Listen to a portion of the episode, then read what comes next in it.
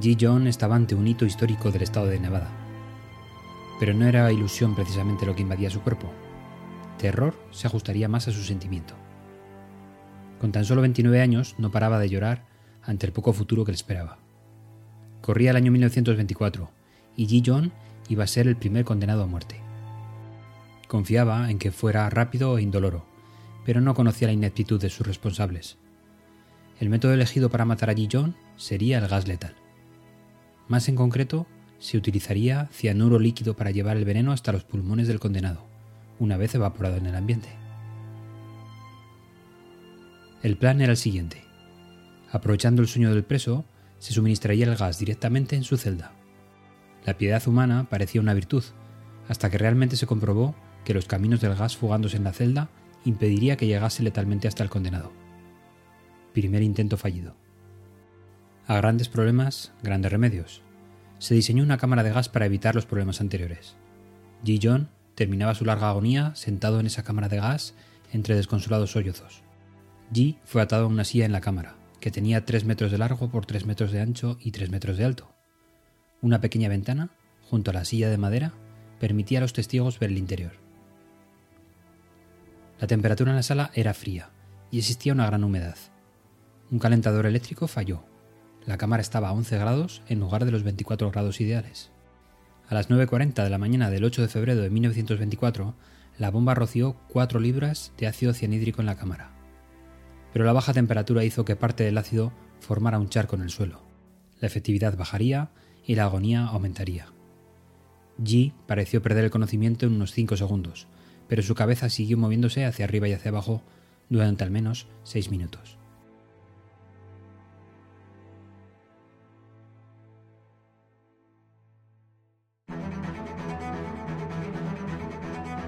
Hoy nos apetece hablar de los detalles, de pequeñas tonterías que cada uno de nosotros utilizamos en las presentaciones, y que, por qué no decirlo, nos han dado buen resultado y seguimos empleándolo una y otra vez.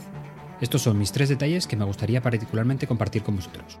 Los tres están muy relacionados con el grosso de presentaciones que realizamos desde 2020, es decir, presentaciones en videoconferencia. El primero habla del uso del puntero digital.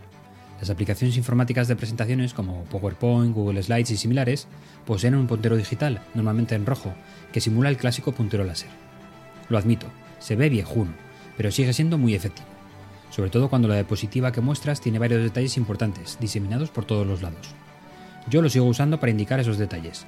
La audiencia sigue fielmente el mensaje junto a la lucecita o el gato persiguiendo a su juguete favorito. Eso sí, hagamos un uso moderado, todo en su medida. Excesivos movimientos pueden provocar mareos en nuestros espectadores. El segundo detalle está un poco relacionado con el anterior y consiste en indicar en qué parte de la diapositiva voy a centrar la atención.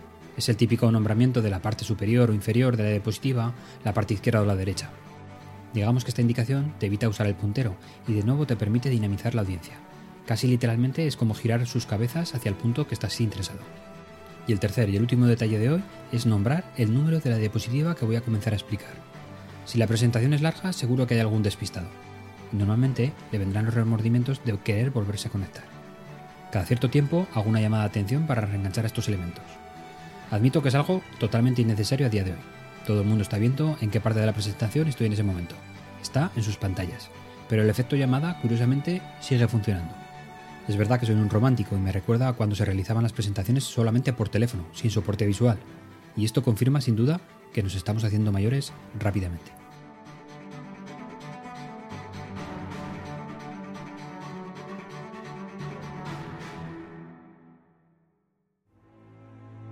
Hacia las 10 de la mañana se abrió un conducto de ventilación y se encendió un ventilador para descargar el gas venenoso.